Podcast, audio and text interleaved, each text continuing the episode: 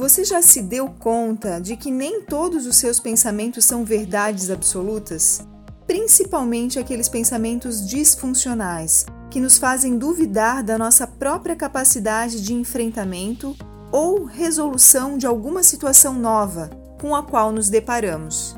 Interessante observar que a mesma situação, realidade, pode ser descrita e interpretada de formas diferentes, dependendo do estado emocional de quem a interpreta.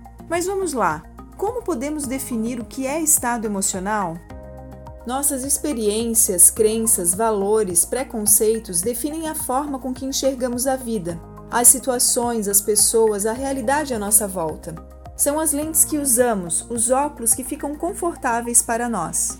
Dessa forma, podemos entender que não existe uma realidade comum para todas as pessoas, mas existe a realidade pessoal, particular, porque depende da nossa interpretação. Dependendo de como emocionalmente estamos, podemos interpretar uma mesma situação de forma diferente, de acordo com o nosso momento atual. Então, dentro dessa premissa, chegamos a um ponto em que não é a situação em si que determina como nos sentimos, mas a maneira como construímos essa situação, como a enxergamos, interpretamos. Assim, eu posso escolher um melhor pensamento, sabendo que vai me deixar com uma emoção melhor e um comportamento mais efetivo. Mas como eu posso fazer isso? Existe mesmo uma forma de eu me sentir melhor quando tudo parece estar ruim? Sim, é possível. Aí vão três dicas para você se atentar. Primeira, observe se você não está distorcendo a realidade. Reconhecer e desafiar seus pensamentos disfuncionais é um bom começo. Segundo, questione-se se você não está sendo seletivo, focando só na parte negativa da situação. Quando você analisa pelo que você está passando e consegue encontrar uma alternativa mais funcional de lidar, isso irá lhe deixar melhor diante das situações da vida.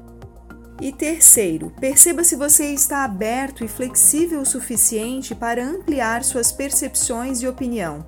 Saia do campo da resistência, de que já tentou de tudo.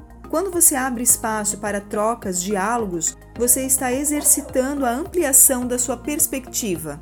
O objetivo da conversa de hoje é levá-lo a não acreditar 100% nos seus pensamentos automáticos e desafiar aqueles disfuncionais. Esses são conceitos base da terapia cognitivo-comportamental, a qual eu trabalho e lhe convido a conhecer mais. Me chamo Michele Cavicchioli, sou psicóloga e coach e sigo com o meu propósito de desenvolver pessoas e suas carreiras. Faça uma excelente semana e um grande abraço!